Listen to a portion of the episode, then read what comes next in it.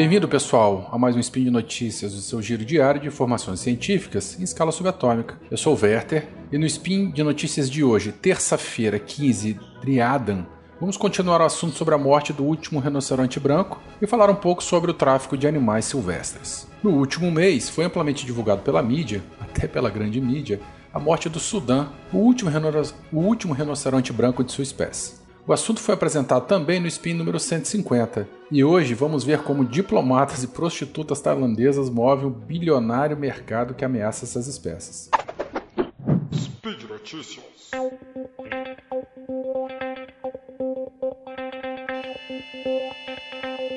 Em matéria publicada na BBC Brasil, a jornalista Misha Glenn descreve em detalhes um intrincado mecanismo da caça ilegal de espécies selvagens. Os principais autores são bandidos vietnamitas, milionários chinesas, prostitutas tailandesas, ex-policiais sul-africanos, diplomatas e a população humilde de Moçambique, não necessariamente nessa ordem.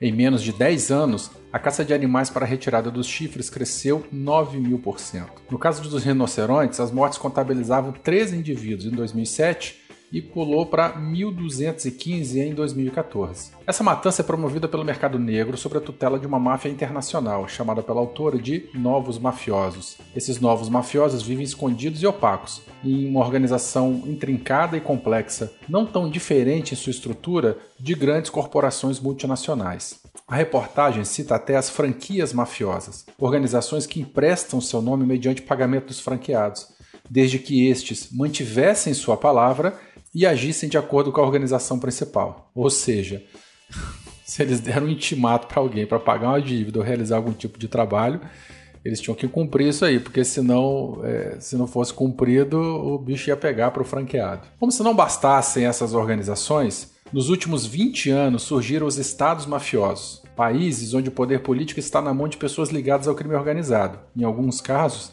não muito diferente de um certo grande país abaixo aqui da América Central, que todos nós conhecemos. Agora, olha só o roteiro de filme de 007. Embaixadores norte-coreanos presos em Moçambique com chifres de rinocerontes, dinheiro em espécie, dólares em moeda local e sacos de arroz.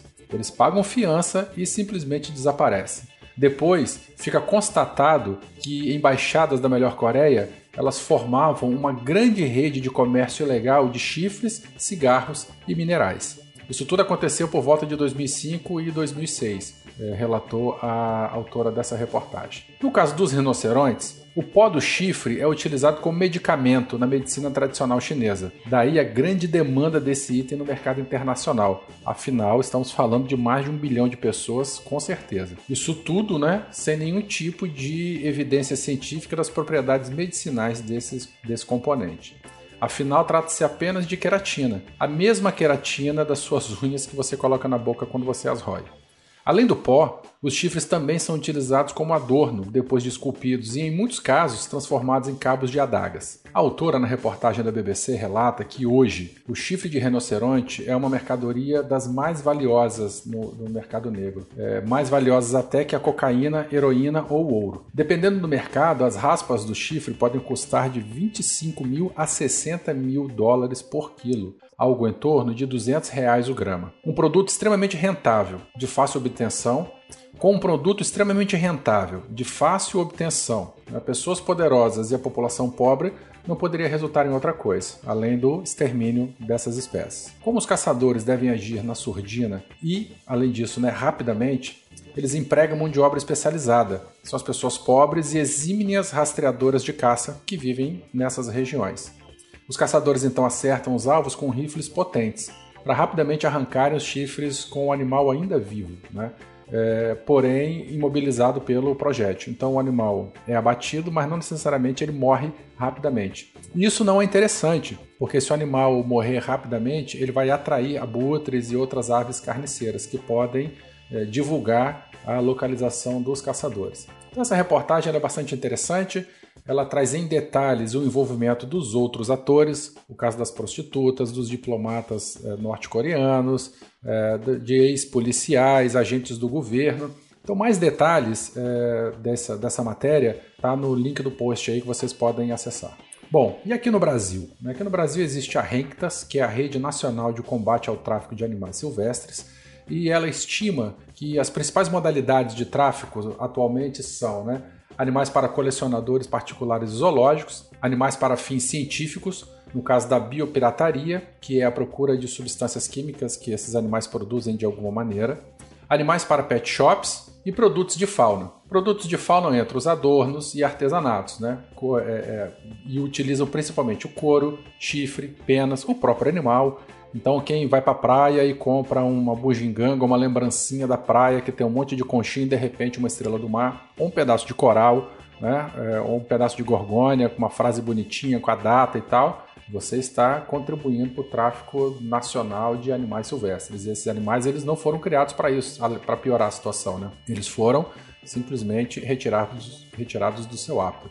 Para a gente ter uma ideia, né, em, dinheiro, em valores, uma arara azul de liar ela pode ser vendida é, por até 60 mil dólares a unidade enquanto uma jararaca ilhoa viva ela pode valer até 20 mil dólares no mercado negro para a extração de seu veneno. A jararaca ilhoa é uma das cobras mais venenosas do país e é uma espécie de, de jararaca que vive na ilha de Queimada Grande, no litoral sul do estado de São Paulo. Um dia a gente fala um pouquinho sobre essa situação aí que é bastante interessante, para entender um pouco de ecologia e biogeografia. A principal forma de contrabando aqui no Brasil se dá pelas rodovias e hidrovias, dependendo da região do Brasil. Lá na, na, na região centro-oeste tem uma parcela muito grande de contrabando que é realizada também por via aérea, através desses, aviões aí de, é, é de pequeno tamanho e de voos regionais. Bom, as aves representam mais de 80% dos vertebrados apreendidos, seguidos então pelos répteis e mamíferos. O Renctas, né, ele tem um relatório completo que traz é, informações valiosas sobre o tráfico de animais brasileiros e também está disponível nesse post. Bom, espero que vocês tenham gostado desse spin. É, se vocês têm alguma dúvida, crítica ou sugestão, vai lá no contato Se tem alguma sugestão de pauta também, entre, pode entrar em contato direto comigo no verterk.gmail.com. É, também estou lá no Twitter, no Facebook, no Telegram, no Instagram. É só procurar lá e mandar o seu recadinho, mandar a su sugestão. Lembrando que esse podcast só é possível através do seu apoio e patronato ao Portal Deviante, no Patreon e no PagSeguro. Um grande abraço, um beijo para todo mundo e até o próximo Speed Notícias. Tchau, tchau.